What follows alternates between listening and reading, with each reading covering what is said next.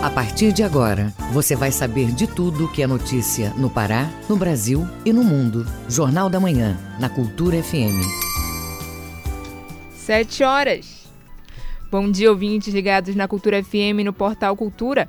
Hoje, terça-feira, dia 18 de maio de 2021. Começa agora o Jornal da Manhã com as principais notícias do Pará do Brasil e do mundo. A apresentação Brenda Freitas e José Vieira. E você pode participar do Jornal da Manhã pelo WhatsApp 985639937.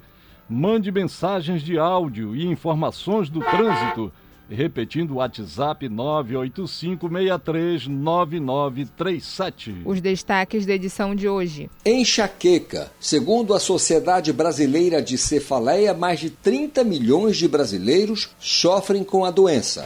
Lei de acesso à informação completa nove anos em 2021. Uso de bicicleta como meio de transporte pode ser uma alternativa sustentável para melhorar o trânsito de Belém. Número de veículos abandonados em vias públicas cresce na capital paraense. O webinário da Casa Cultural de Canaã dos Carajás debate o futuro das instituições culturais diante dos efeitos da pandemia. Construção civil. O índice mensal de abril ficou em 2,4% no Pará.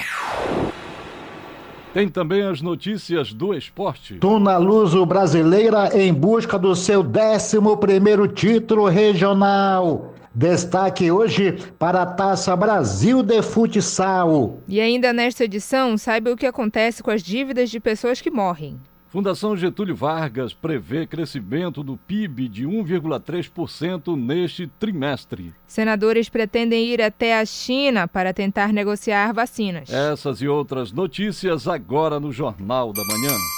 7 horas 3 minutos. 7 e 3. O Pará é notícia. Nova remessa de vacinas distribuídas pelo governo do estado chega ao arquipélago do Marajó. Os imunizantes vão ser utilizados na continuidade da campanha de imunização do coronavírus, como destaca o correspondente Edelson Vale. No domingo 16 de maio, a Secretaria de Saúde de Souri recebeu do governo do estado, por meio da Secretaria de Estado de Saúde Pública, SESPA, vacinas contra o coronavírus. Os imunizantes foram entregues pelo Grupamento Aéreo de Segurança Pública, o GRAESP Segundo a secretária de Saúde de Soura, Helena Gomes, foram enviadas para o nosso município 1.600 doses da Coronavac e 100 doses da AstraZeneca, que estão sendo aplicadas em pessoas com comorbidades. A equipe da secretaria efetuou uma triagem na manhã desta segunda-feira, 17 deste mês, para imunização de todos os grupos prioritários. Renato Mazano, coordenador da Atenção Básica da Saúde em Soure, ressaltou que estão disponíveis a segunda dose da Coronavac para idosos de 60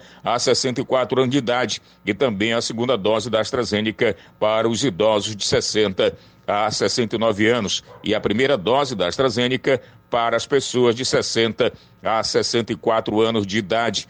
A secretária de Saúde, Helena Gomes, disse que a vacinação vai seguir por toda a semana e convida as pessoas dos grupos prioritários para que tomem as vacinas. Todos os municípios marajoaras já estão com os imunizantes da Coronavac e AstraZeneca. De Soura, Edelson Vale, Rede Cultura de Rádio. O Hospital de Campanha de Santarém alcança a marca de 400 altas médicas. Miguel Oliveira, nosso correspondente em Santarém, tem os detalhes. Ele fala também sobre a aprovação do projeto de lei que classifica academias como serviço essencial. Bom dia, Miguel. Bom dia, Brenda. Bom dia, bom dia José Vieira. Falamos ao vivo de Santarém. São 7 horas 4 minutos. A equipe que estava de plantão ontem no Hospital de Campanha de Santarém comemorou 400 altas médicas desde que o hospital entrou em funcionamento no mês de março. Dois pacientes receberam alta e foram recebidos por familiares. Os pacientes Manuel de Souza Freitas, 56 anos, agricultor, morador do município vizinho de Curuá, e José Nascimento, de 31 anos, trabalhador da mineração, morador em Santarém. Eles saíram pelo corredor humano, formado pelos enfermeiros, técnicos de enfermagem e médicos, um momento considerado, viu, Brenda, pela equipe de muito amor e alegria, que vem marcando cada uma das 400 altas do Hospital de Campanha de Santarém. A equipe plantonista foi surpreendida com o bolo em comemoração ao marco das 400 altas. Isso foi uma forma de homenagear o empenho diário de cada um dos profissionais que estão na linha de frente da batalha contra a Covid-19. O Hospital de Campanha de Santarém, Vieira, é fruto da parceria entre o governo do estado do Pará e a Prefeitura de Santarém. Vieira. Miguel, vamos falar agora de pandemia da Covid-19. Os vereadores aí de Santarém passaram a considerar as academias de ginásticas como serviço essencial, não é isso? Isso mesmo, Vieira. A Câmara de Vereadores aprovou o projeto de lei que classifica as academias como serviço essencial em Santarém. O projeto, depois que for sancionado pelo prefeito Nélia Guiar, será regulamentado através de decreto em situações de emergência sanitária, quando são tomadas medidas de distanciamento social, as academias poderão funcionar em Santarém respeitando o protocolo. A lei não contempla academias de esportes em que haja contato físico, como lutas. Agora, veja sobre Covid na região, na região oeste do Pará. Belterra registrou mortes 30 mortes e Itaituba, 10 vezes mais óbitos, foram 300. Em Santarém, são 995 pessoas que morreram vítimas da doença.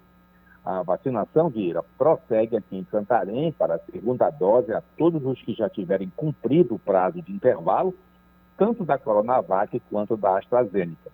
E prossegue a primeira dose para pacientes com mais de 59 anos que apresentem comorbidades e a partir de 18 anos para quem é portador de síndrome de Down ou autismo, por exemplo.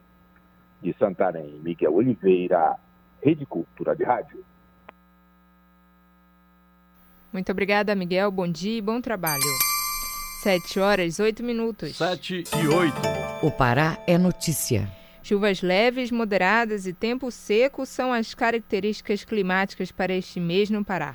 O estudo foi feito pelo Núcleo de Monitoramento Hidrometeorológico da Secretaria de Estado de Meio Ambiente e Sustentabilidade, SEMAS. Confira na reportagem de Marcos Aleixo. O produtor de vídeo Sávio Maia conta que não sai de casa sem levar a sombrinha, já que a qualquer momento a chuva pode aparecer. Sávio comenta que isto vale para qualquer período do dia. Eu uso guarda-chuva porque o tempo fecha do nada e a gente tem que estar preparado para esse tipo de situação. Apesar de Belém ter o seu, a sua tradicional chuva da tarde, né? Às vezes acontece de cair em outros horários. E por isso eu sempre ando com meu guarda-chuva, principalmente nesse período, que é o período do inverno amazônico que ainda é mais necessário porque a chuva é até mais forte. Parece que vamos continuar tendo o mês de maio com bastante chuva, podendo chegar em alguns dias entre 250 a 300 milímetros de água caindo do céu. A previsão é comprovada pelo representante da Secretaria de Meio Ambiente do Estado, Saulo Carvalho, que é o coordenador hidrometeorológico. Na faixa norte do estado, envolvendo as regiões Baixo Amazonas, Marajó, região metropolitana de Belém e partes da região Nordeste e Calha Norte, são esperados totais mensais de chuva oscilando entre 250 e 350 milímetros. No caso da RMB, o mês de maio vai apresentar maior predomínio de sol durante as manhãs e as chuvas devem ocorrer principalmente entre o período da tarde e as primeiras horas da noite, com características de chuvas de curta duração a poucas horas e a intensidade entre leve e moderada. Para as demais áreas da faixa norte, especialmente Baixa Amazonas e Nordeste, os eventos de chuvas podem ocorrer entre o período noturno e as primeiras horas da manhã. Marcos Aleixo, Rede Cultura de Rádio. Trânsito na região metropolitana de Belém fica cada vez pior com o aumento do número de veículos nas ruas. Especialista em trânsito aponta o uso da bicicleta como uma boa alternativa para o meio de transporte. A repórter Joana Melo tem as informações.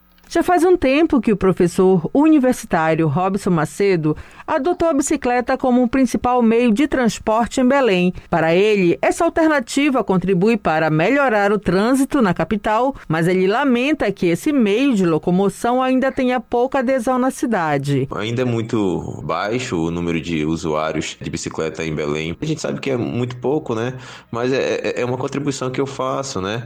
É deixar de usar o transporte público para que não fique tão lotado, né? Né? Eu tenho a possibilidade, eu tenho o privilégio de poder ir trabalhar de bicicleta. Segundo dados do Detran Pará, o município de Belém possui uma das maiores frotas de automóveis da região metropolitana, com 15.323 veículos, o que representa apenas um dos fatores que tornam o trânsito da capital problemático, ao lado dos congestionamentos, faltas de vias e transportes públicos de qualidade, como explica o especialista em trânsito Rafael Cristo. Nós estamos sentindo que o condicionamento está maior, então é preciso você ter um estudo técnico e científico para você se aproximar da realidade do porquê os congestionamentos, os fatores que estão acontecendo o congestionamento, ou seja, é, saber se é ausência de transporte público, ausência de vias, ou até mesmo da própria gestão de trânsito. Belém do Pará tem uma das maiores taxas de motorização. O que é essa taxa de motorização? É a relação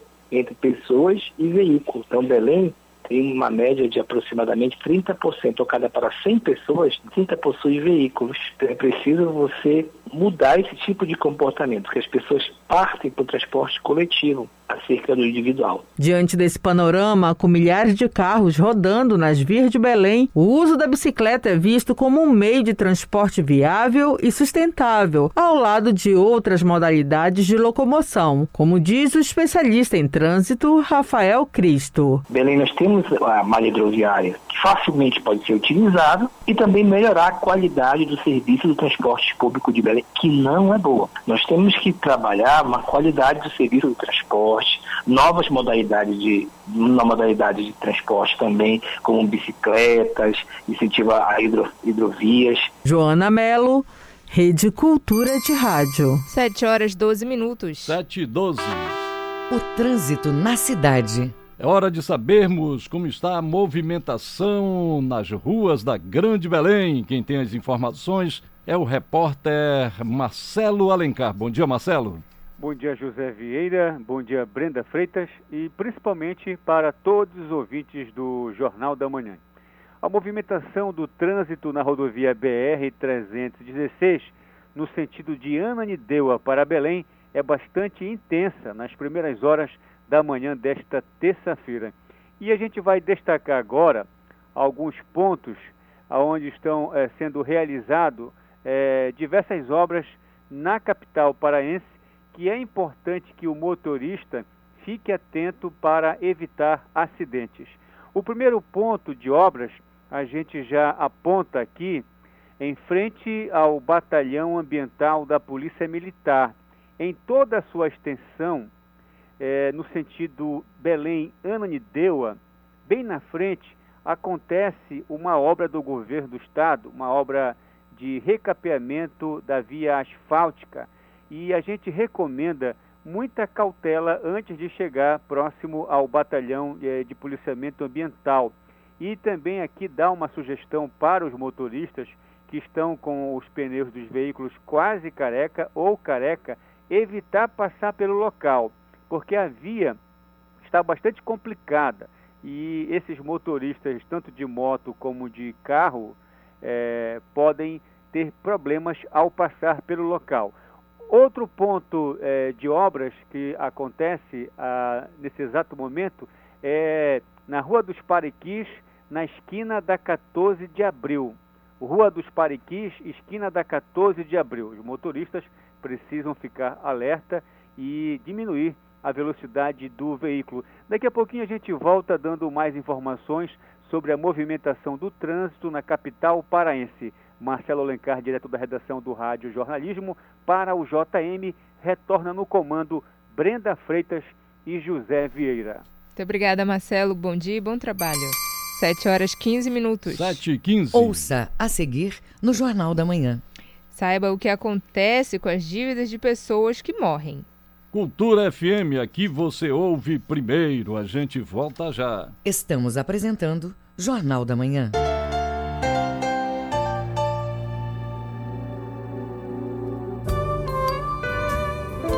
De segunda a sexta, às duas da tarde, na Cultura FM, Coletânea.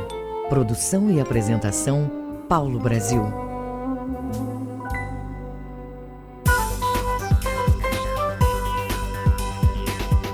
Voltamos a apresentar Jornal da Manhã. Previsão do tempo. De acordo com a Secretaria de Meio Ambiente e Sustentabilidade, a SEMAS, a terça na região metropolitana de Belém vai ser de céu nublado pela manhã com chuvas fracas e rápidas. À tarde, céu nublado a encoberto com chuvas fracas. À noite, céu parcialmente nublado e apenas chuvas isoladas. Em Belém, as temperaturas terão máxima de 32 e mínima de 23 graus. No Nordeste paraense, a meteorologia aponta para uma terça pela manhã com céu parcialmente nublado. À tarde e à noite, céu nublado e previsão de chuvas fracas moderadas entre a tarde e o início da noite. Em Tomé Açu, a temperatura máxima vai ser de 33 e mínima de 23 graus. Para quem mora na região do Marajó, a terça é de céu encoberto ao longo do dia. Previsão de chuva de curta duração à tarde. Em Moaná, temperatura com máxima de 33 e mínima de 23 graus. 7 horas 16 minutos. 7 e 16. Você está ouvindo Jornal da Manhã. Viva com saúde. Dia Nacional de Combate à Cefaleia é comemorado em 19 de maio e busca informar a população sobre a doença. No Brasil, mais de 30 milhões de pessoas sofrem com a enfermidade. Confira na reportagem de Isidoro Calixto. 19 de maio é celebrado o Dia Nacional de Combate à Cefaleia. A data foi instituída para informar a população sobre a doença, principalmente os diversos tipos de dores de cabeça. A iniciativa é da Sociedade Brasileira de Cefaleia. Estudos apontam que no Brasil, pelo menos 30 milhões de pessoas sofrem com a enfermidade e em uma escala mundial, a cefaleia é considerada a doença do século XXI. Antônio de Matos, médico neuroradiologista, fala sobre as formas de cefaleia. A cefaleia representa diversas doenças, como a enxaqueca, a cefaleia tensional, que são dores de cabeça que nós chamamos de primária, não tem nenhuma causa levando a elas. Porém, existem alguns tipos de cefaleia que devem ser investigados. São as cefaleias com sinais de alarme. Dores de cabeça associadas a algum sintoma, como febre, movimentar ao lado do corpo, dificuldade de acordar, uma dor de cabeça que não melhora com as medicações, uma dor de cabeça que mudou de padrão ou mesmo uma dor de cabeça nova acima dos 50 anos. A servidora pública Valéria Picanso fala que durante muito tempo sofreu com dores de cabeça, até descobrir que se tratava de cefaleia. Ela se manifesta de várias maneiras e em vários momentos, mas principalmente quando eu estou num nível alto de cansaço, estresse ou tristeza.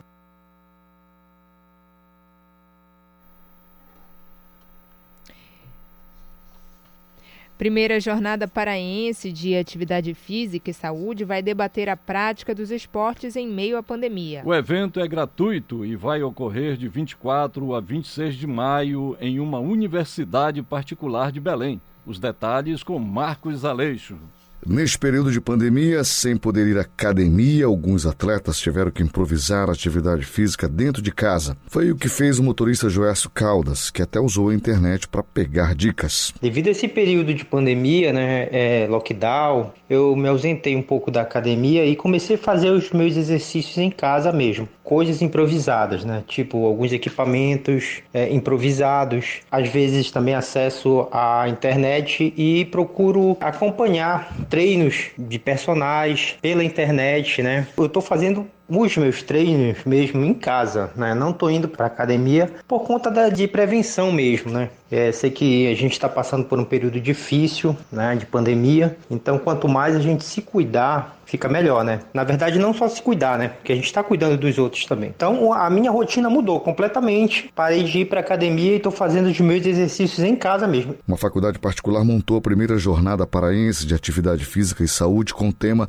Perspectiva da Educação Física no Novo Normal. Segundo o coordenador do evento, Márcio Cerveira, o objetivo é debater e atualizar os procedimentos para esta época do chamado novo normal. São duas coisas distintas, né? Durante a pandemia aí, os lockdowns que houveram aqui, principalmente no estado do Pará, é, a tendência é que os alunos, né, as pessoas de uma forma geral, se tornaram um pouco mais sedentárias em virtude da, do bloqueio das atividades essenciais, como foi, por exemplo, as academias que passaram um tempo aí fechadas. Então, o ideal é que a pessoa que teve essa parada por conta da pandemia, que ela procure realmente, primeiramente, fazer uma bateria de exames com seu médico, né, para ver se está tudo ok com ela, e posteriormente procure um profissional de educação física, né, um nutricionista, para que faça um plano alimentar, uma reeducação alimentar, uma avaliação física, né? E as pessoas que foram acometidas da doença, que já estão curadas ou ainda sentem algum tipo de sequela por conta da Covid, essas pessoas têm, precisam ter um cuidado redobrado por conta disso, né? Então, saber realmente o que, que essa sequela da Covid traz em termos de limitações para ela, para que realmente o profissional de educação física possa. Em pouco tempo, as inscrições foram preenchidas por profissionais da área e de outros cursos interessados. Quem quiser acompanhar a programação pode acessar o site uninasal.edu.br. Marcos Aleixo, Rede Cultura de Rádio. 7 horas 21 minutos. 7 e 21. Jornal da Manhã. Informação na sua sintonia. Abandono de carros nas ruas de Belém causa transtornos para quem busca vagas de estacionamento em vias públicas. Especialista em trânsito explica as consequências dessa prática e como denunciar os casos. Acompanhe na reportagem de Marcelo Alencar. Quem dirige passa horas dando volta para encontrar um local para estacionar em Belém sabe o quanto é difícil se deparar com um veículo completamente deteriorado, servindo de acúmulo de lixo e água, esconderijo para assaltantes ou como abrigo para usuários de drogas. Moradores de vários bairros da Grande Belém comentam o que acham do abandono de carros pelas ruas da cidade. Tem que haver uma retirada disso aí, porque isso é um problema técnico, ambiental. Eu considero isso uma falta de respeito, até mesmo porque a cidade precisa estar tá mais limpa, precisa estar tá mais organizada. Desses carros que ficam abandonados na nossa cidade, Belém, Ananideu, Marituba, em toda uma região metropolitana que a gente passa por questões de esses carros atrapalhando as vias, atrapalhando as, as ciclovias, as ciclofaixas, as calçadas da população está circulando. Esses carros que ficam por vários e vários meses, anos abandonados, é, eu acho que, na minha opinião, poderia ter um, um projeto que recolhesse esses carros se o proprietário realmente não tiver interesse de arrumar. A falta de recursos financeiros, multas e documentação estão entre os motivos identificados pelos proprietários para abandonar os veículos em via pública. O coordenador de operação de trânsito da Superintendência Executiva de Mobilidade Urbana de Belém, CEMOB, Elias Jardim, destaca como a população pode pedir ajuda em caso de abandono de veículos. A população pode usar o e-mail né, da CEMOB para é, denunciar tirar fotos, né, colocar na denúncia. Em relação ao trabalho da, da companhia, da CEMOB, é, nós temos, recebemos né, o e-mail, a denúncia, e nós temos um prazo para é, notificarmos o cidadão. Mas se o veículo estiver estacionado de forma irregular, outras medidas são tomadas pelo órgão. Neste caso, são adotadas as medidas previstas pela legislação, entre elas a remoção. Marcelo Alencar, Rede Cultura de Rádio. E o e-mail para enviar denúncias sobre carros abandonados em Belém é o contato.cemob.belém.pa.gov.br. Repetindo, contato.cemob.belém.pa.gov.br. Jornal da Manhã. Você é o primeiro a saber. Pagamento de dívidas de pessoas que faleceram é o tema desta semana do quadro Direitos do Cidadão com o advogado e especialista de direitos do consumidor Paulo Barradas. Confira. Bom dia, ouvintes do Jornal da Manhã. O nosso assunto de hoje é: quando o titular morre, a dívida passa para seus herdeiros? Não, ela não passa. Na verdade, quando a gente vai vivendo, a gente vai constituindo um patrimônio, vai fazendo é, um, um, um grupo de bens que ao longo da vida, com o que ao longo da vida conseguimos amealhar. E este grupo de bens chama-se patrimônio. Quando a gente morre, antes que ele seja dividido entre nossos herdeiros, chama-se espólio. E o espólio arca com as dívidas do falecido. E será dividido o espólio no valor que restar depois de pagas as dívidas. Porque o que honra a dívida do falecido é o seu patrimônio. Então ele não será dividido antes de pagas as dívidas. É muito importante, no entanto, perceber que algumas dívidas têm a sua garantia própria. Por exemplo, os contratos bancários costumam ser assistidos por seguros. Essa dívida, então, não passa para o espólio porque o seguro quita em caso de morte. O financiamento de veículos, por exemplo, quem herdar o veículo segue pagando o seu financiamento. Na verdade, está herdando só a parte paga. O importante é saber que as dívidas do falecido serão honradas pelo espólio até o limite de patrimônio. Exaurido todo o patrimônio do espólio, nenhum herdeiro tem que tirar dinheiro do próprio bolso ou tem que tirar valores do próprio patrimônio para completar o pagamento daquilo que o falecido devia. O limite do espólio é o limite de pagamento de dívidas. Se alguém concedeu para ele créditos superiores à capacidade de pagamento dele, porque fez essa análise com certeza, aí assumiu o risco e infelizmente vai ficar sem o pagamento. Eu sou o professor Paulo Barradas para o Direitos do Cidadão. 7 horas e 27 minutos. 7 e 27. O Mundo é Notícia. Vamos aos destaques do que é notícia pelo mundo no Giro Internacional com Cláudio Lobato.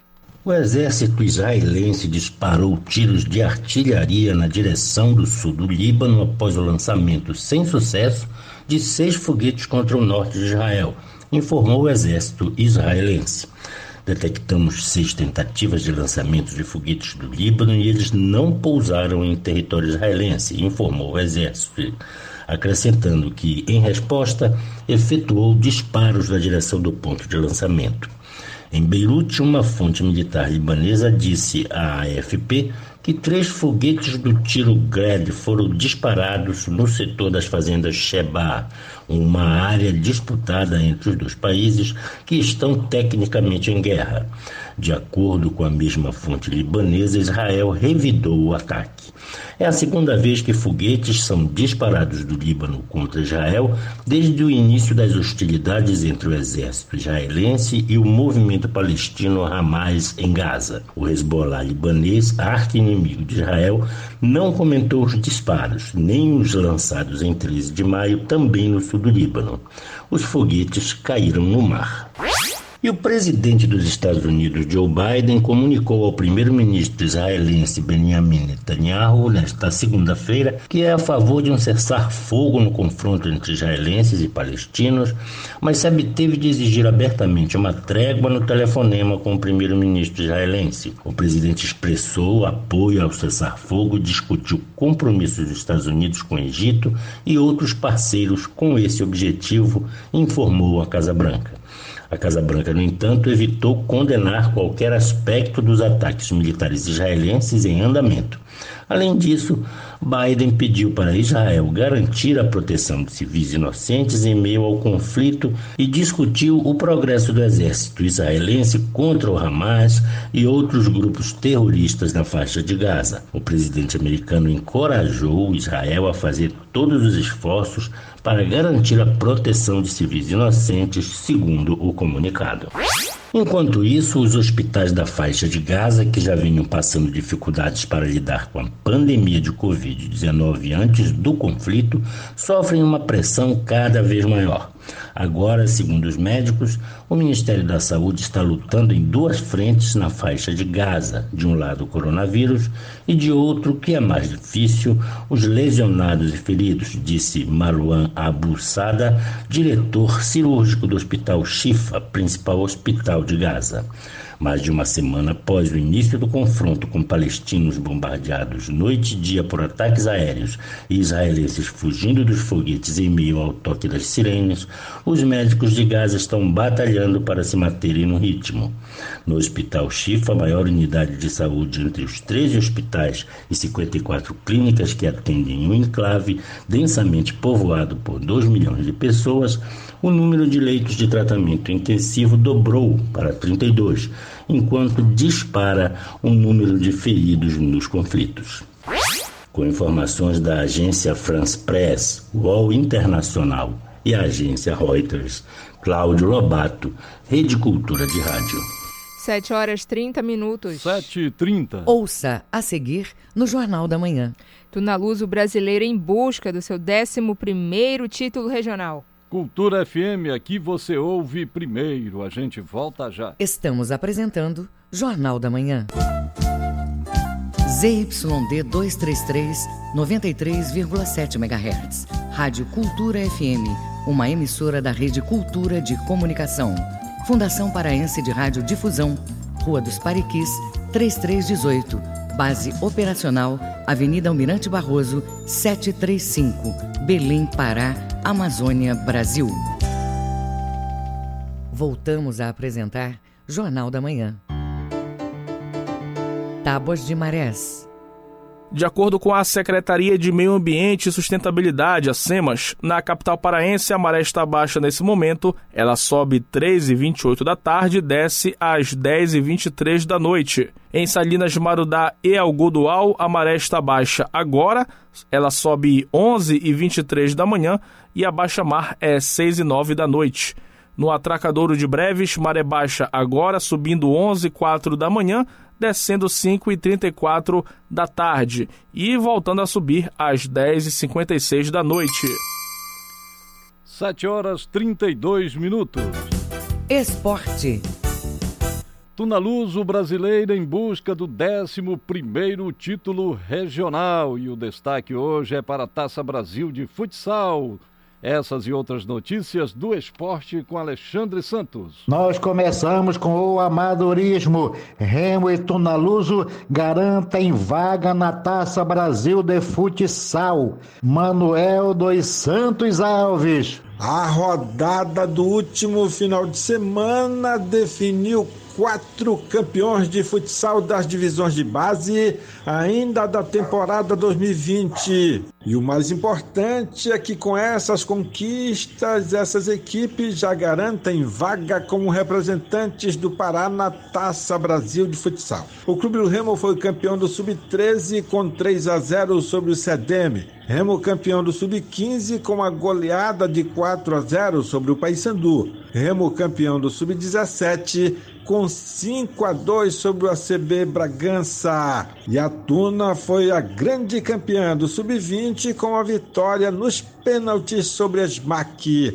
Com isso, o Clube do Remo vai para a Taça Brasil Sub-13, Sub-15 e Sub-17. E a Tuna vai para a Taça Brasil Sub-20. Manuel Alves para a Rede Cultura. Cultura de Rádio. Campeonato Paraense, o Parazão Bampará, domingo às 5 da tarde na Cruzul conheceremos o campeão da temporada entre Paysandu e Tuna Luso. A Tuna jogando pelo empate e até perdendo por diferença de dois gols para levantar o título do ano.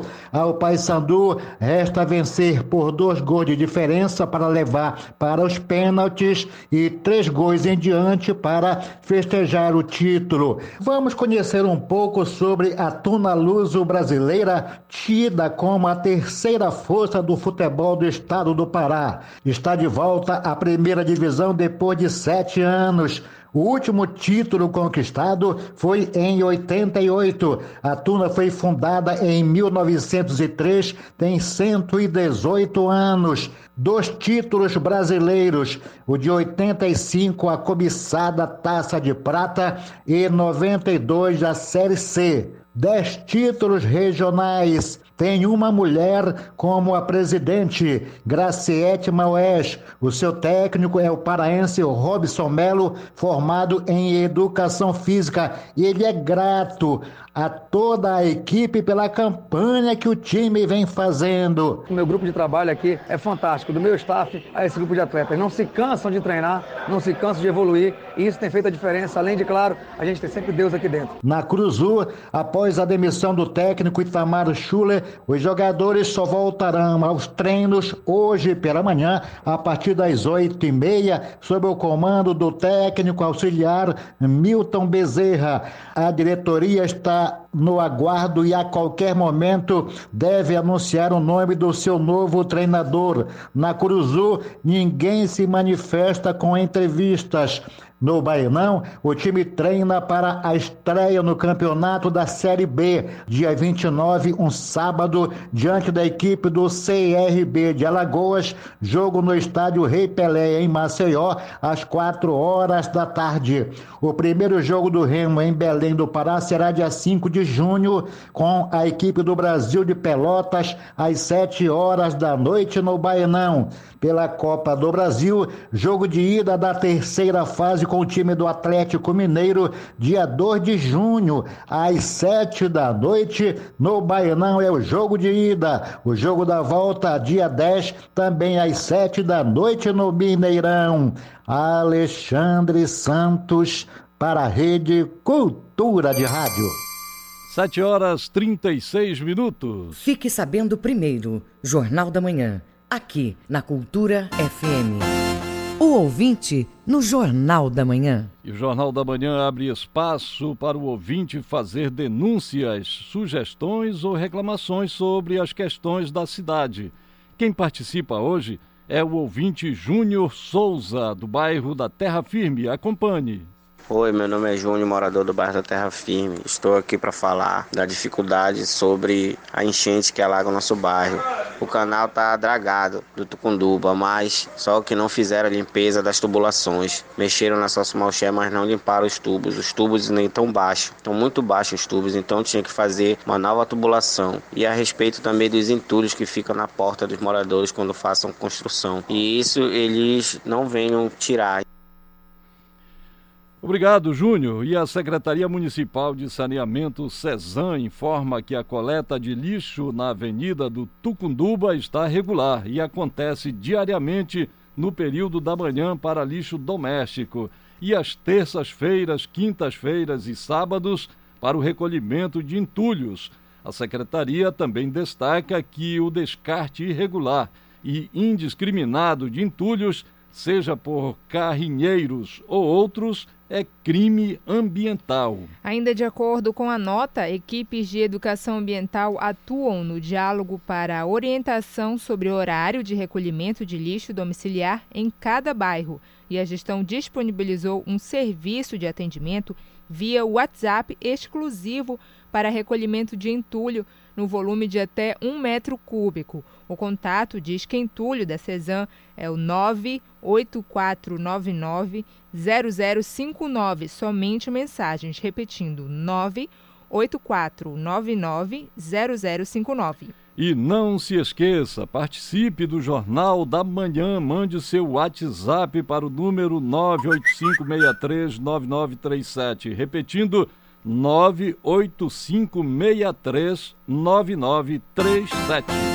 O ouvinte no Jornal da Manhã. 7 horas 38 minutos. 7h38.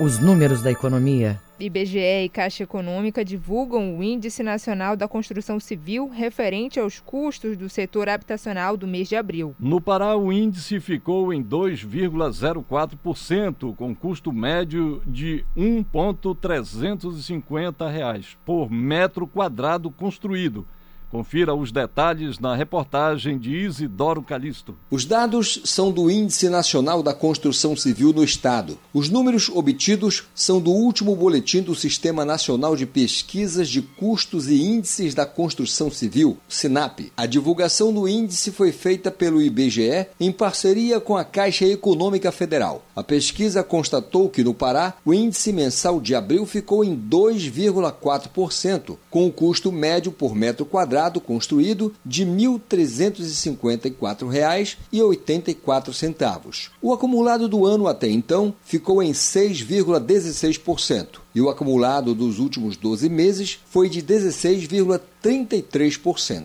Douglas Oliveira, gerente de pesquisas do IBGE Pará, fala sobre a pesquisa. Esses dados indicam principalmente é, o aumento em relação ao março. E aí a gente sai de 1.323 por metro quadrado construído para 1.350. Essas e outras informações do Índice Nacional eh, da Construção Civil, do SINAP, estão disponíveis aí nas nossas páginas do IBGE, bem como no site do CIDRA, cidraibge.gov.br, na busca SINAP Pará. Segundo a pesquisa, o valor por metro quadrado para construir no Pará uma casa popular de um pavimento com sala, dois quartos, área de circulação, banheiro e cozinha, usando um padrão de acabamento mínimo, era de R$ 987,67. Em abril do ano passado, o mesmo perfil custava R$ 862,10, aumento de R$ 125,57. Alex Carvalho, presidente do Sinduscom,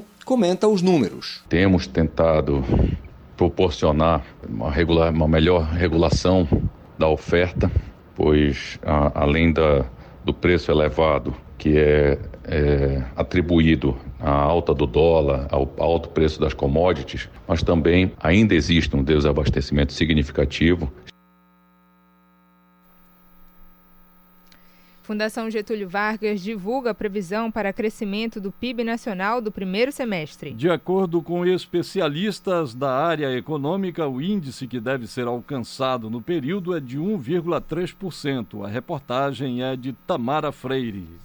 O monitor do PIB da Fundação Getúlio Vargas prevê crescimento de 1,7% na economia brasileira no primeiro trimestre deste ano, em comparação com o quarto trimestre de 2020. E o resultado positivo está sendo estimado já considerando a retração de 2,1% em março com relação a fevereiro. Na comparação com o ano passado, o crescimento deve ser de 1,6%, considerando o primeiro trimestre, e de 5,2% apenas com relação ao mês de março março. Em valores correntes, a estimativa é que a soma de todas as riquezas produzidas no país de janeiro a março chegou a 2 trilhões 113 bilhões e 57 milhões de reais. Os analistas da FGV consideram um resultado surpreendente, que deriva de crescimentos observados nos três grandes setores econômicos e também na demanda. No entanto, os especialistas afirmam que o fraco desempenho do produto interno bruto em março frente a fevereiro mostra como esse crescimento ainda é frágil diante da piora da pandemia de Covid-19. Os economistas da Fundação calculam ainda que o consumo das famílias caiu 1,2% no primeiro trimestre em comparação com o mesmo período do ano passado, com queda ainda mais acentuada de 2,8% quando se trata da demanda por serviços. O único setor com aumento foi o consumo de bens duráveis, com avanço de 8,2. Já a formação bruta de capital fixo, que aponta o quanto as empresas investiram em seus bens, cresceu 10,40% na mesma base de comparação, puxada principalmente pela compra de máquinas e equipamentos, com destaque para a importação de plataformas de exploração de petróleo. O monitor do PIB também acompanha a balança comercial brasileira e registrou crescimento tanto nas exportações de 0,5% quanto nas importações, que avançaram 6,5%. Em ambos os casos, a comparação também foi feita entre os três primeiros meses deste ano com o mesmo período do ano passado. Da Rádio Nacional no Rio de Janeiro, Tâmara Freire. Principal meio de exportação de itens produzidos no Brasil, os portos apresentaram aumento significativo nas movimentações comerciais. Só de janeiro a março foram movimentadas mais de 278 milhões de toneladas. Confira os detalhes com a repórter Paloma Custódio. Os portos públicos e privados no Brasil movimentaram 278,6 milhões de toneladas de cargas no primeiro trimestre de 2021, um crescimento de 10,5% em comparação com o mesmo período do ano passado, quando foram movimentados 252,2 milhões de toneladas. As informações são da Agência Nacional de Transportes Aquaviários. No primeiro trimestre deste ano, foram exportados 148 milhões de toneladas das instalações portuárias brasileiras, o que equivale a um aumento de 9,3% em relação ao mesmo período de 2020. Já as importações somaram 42 milhões de toneladas, registrando um crescimento de 17,5% na comparação com os desembarques no começo do ano passado. Os portos públicos foram responsáveis por 33,5% e os portos privados por 66,5%.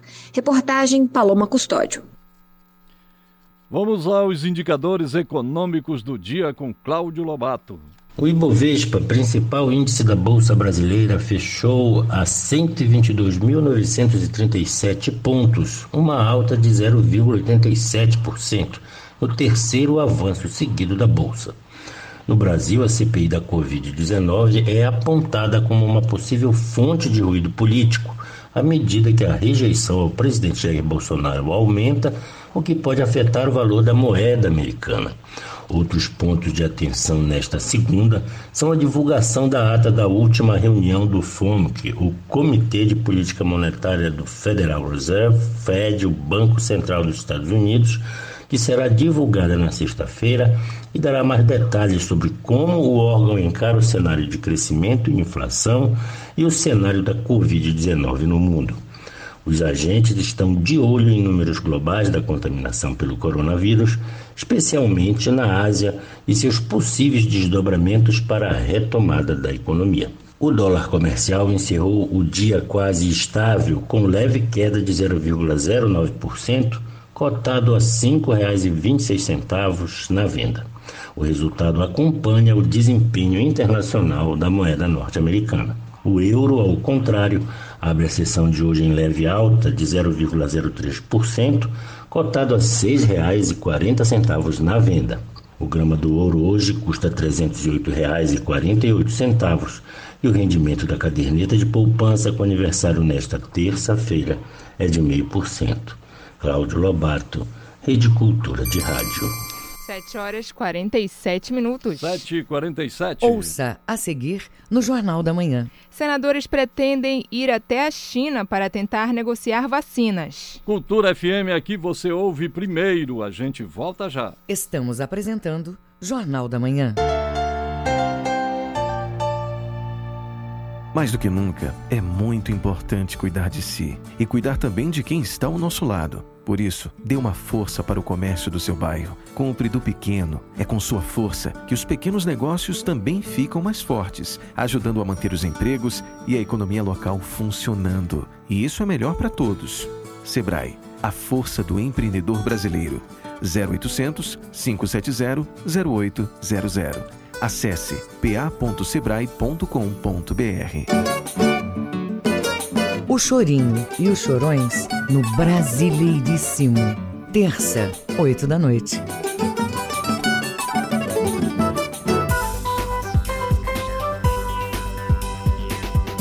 Voltamos a apresentar Jornal da Manhã.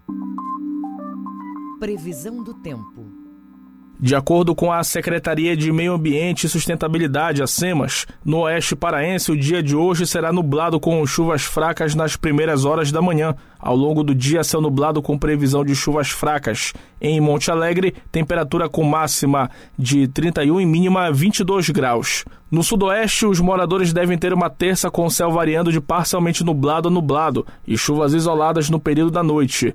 Em Uruará, temperatura com máximas de 31 e mínimas de 24 graus. A área do centro-norte amanhece com céu nublado, passando a parcialmente nublado no decorrer do dia, é o que diz a meteorologia para o sudeste paraense nesta terça.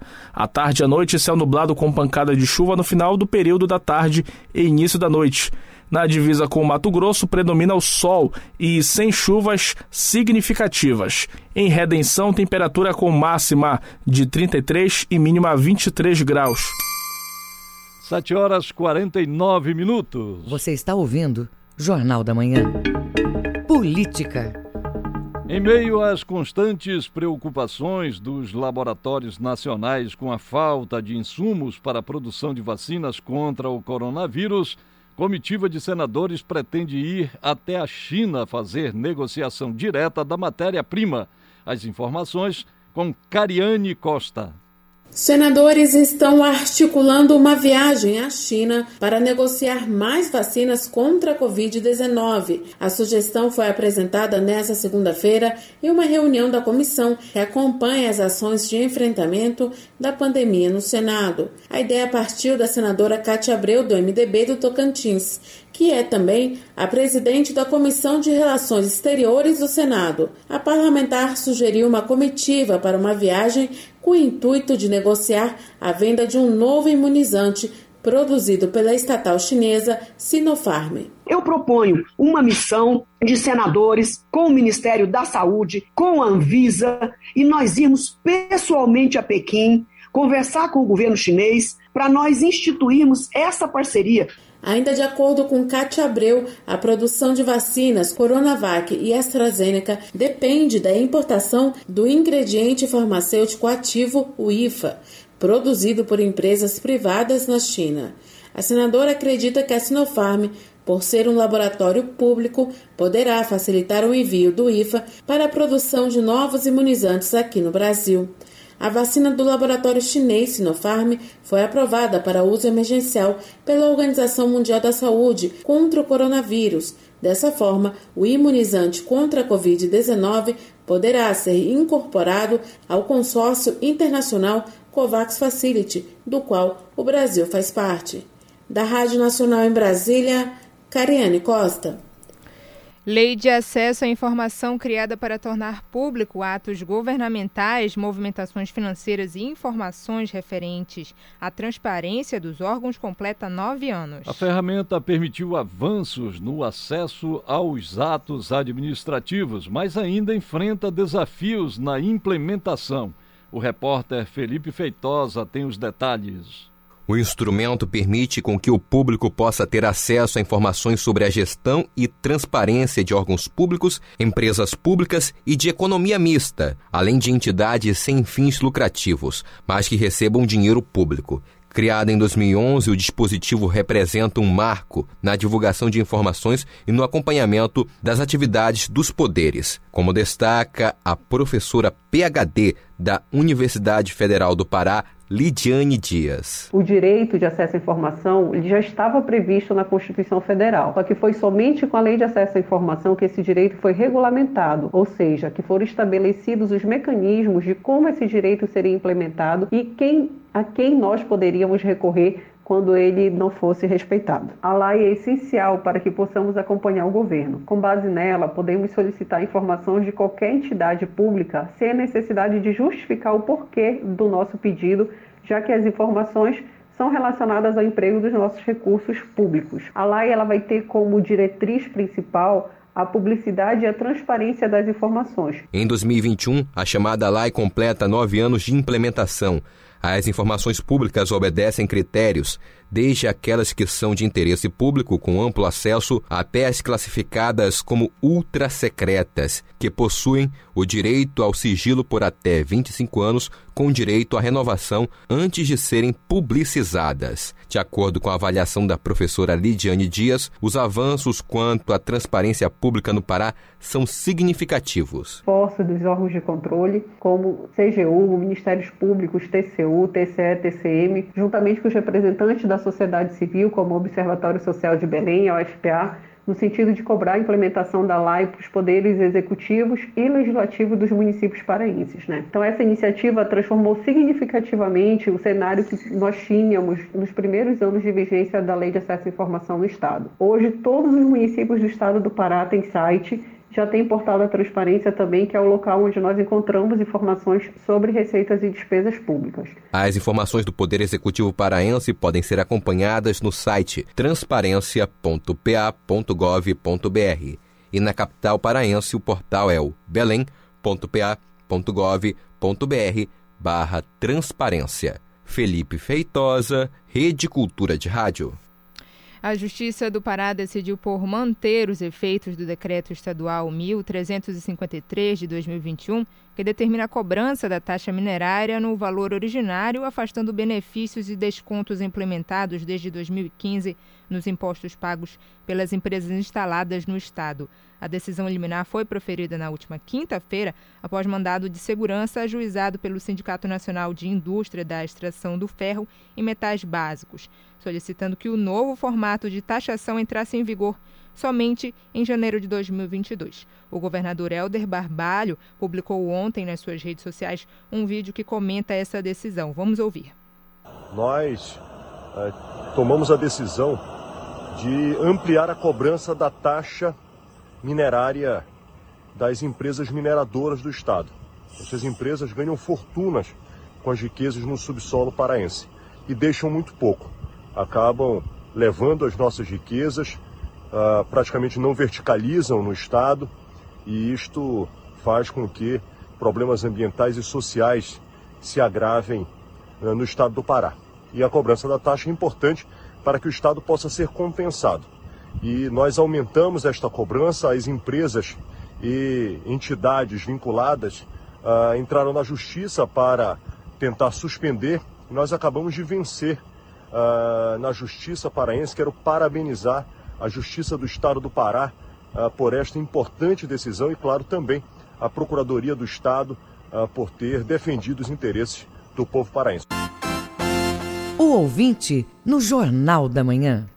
E agora vamos é, para os ouvintes, que um ouvinte mandou agora um áudio para a gente falando de uma interdição em uma das vias de Belém, o Carlos Chaves. Bom dia, meu nome é Carlos Chaves. Ao passar pela esquina da Generalíssimo Deodoro com Bernardo Couto, pouco após as 7h30, verifiquei que essa esquina encontra-se interditada em razão de obras, o que está gerando um grande engarrafamento nas proximidades não se esqueça, participe também do Jornal da Manhã, enviando o áudio sobre o trânsito. Mande seu WhatsApp para o número 985639937. Repetindo o WhatsApp, 985639937. O ouvinte no Jornal da Manhã. 7 horas e 56 minutos. 7 e 56. Jornal da Manhã. Você é o primeiro a saber.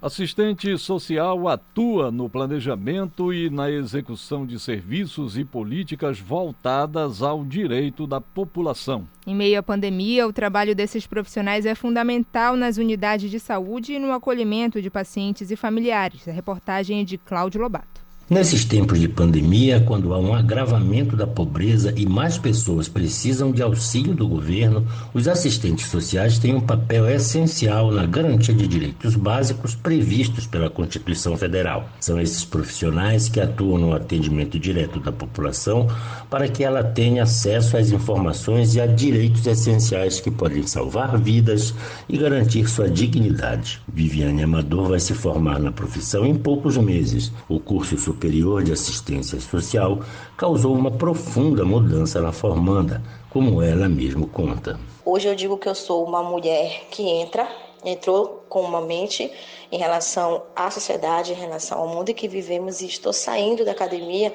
com, com uma mente totalmente voltada, né, diferenciada e totalmente desconstruída devido ao curso de serviço social. A profissão regulamentada pela Lei nº 8.662 de 1993 até possui um código de ética profissional.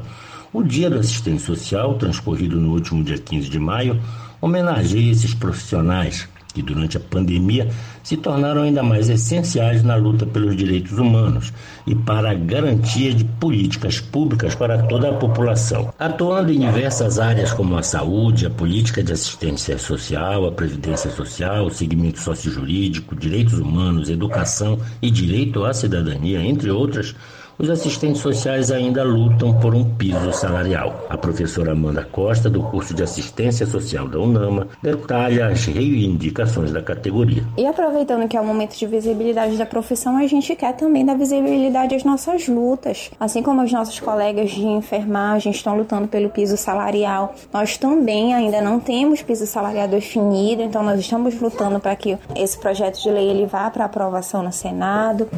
É, nós estamos lutando para que, porque mesmo é, alguns anos depois de nós termos a lei que regulamenta a profissão, dizendo que nós devemos cumprir jornadas de 30 horas semanais, ainda tem muitos colegas que sofrem com assédio moral e que sofrem com as imposições institucionais para que trabalhem mais do que 30 horas é, semanais. Assistentes sociais atuam no atendimento e no contato direto com os pacientes, buscando proporcionar conforto e superar inseguranças que estão presentes em seu dia a dia. Cabe aos assistentes sociais garantir o contato do paciente com os familiares, realizando visitas monitoradas e videochamadas, além de realizar orientações sobre o direito do paciente. Prestes a se formar na profissão, a estudante Viviane Amador está bem consciente do seu papel na sociedade. Hoje, infelizmente, a sociedade ela vê a assistente social como uma mocinha boa, uma mocinha que entrega, é, uma mulher que entrega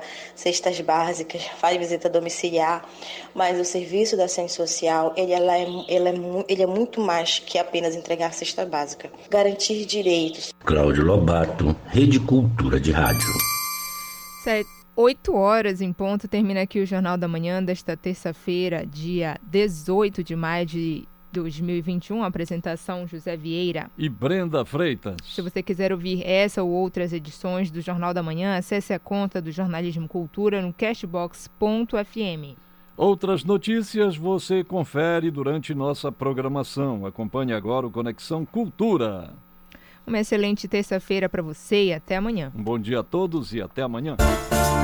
O Jornal da Manhã é uma realização da Central Cultura de Jornalismo.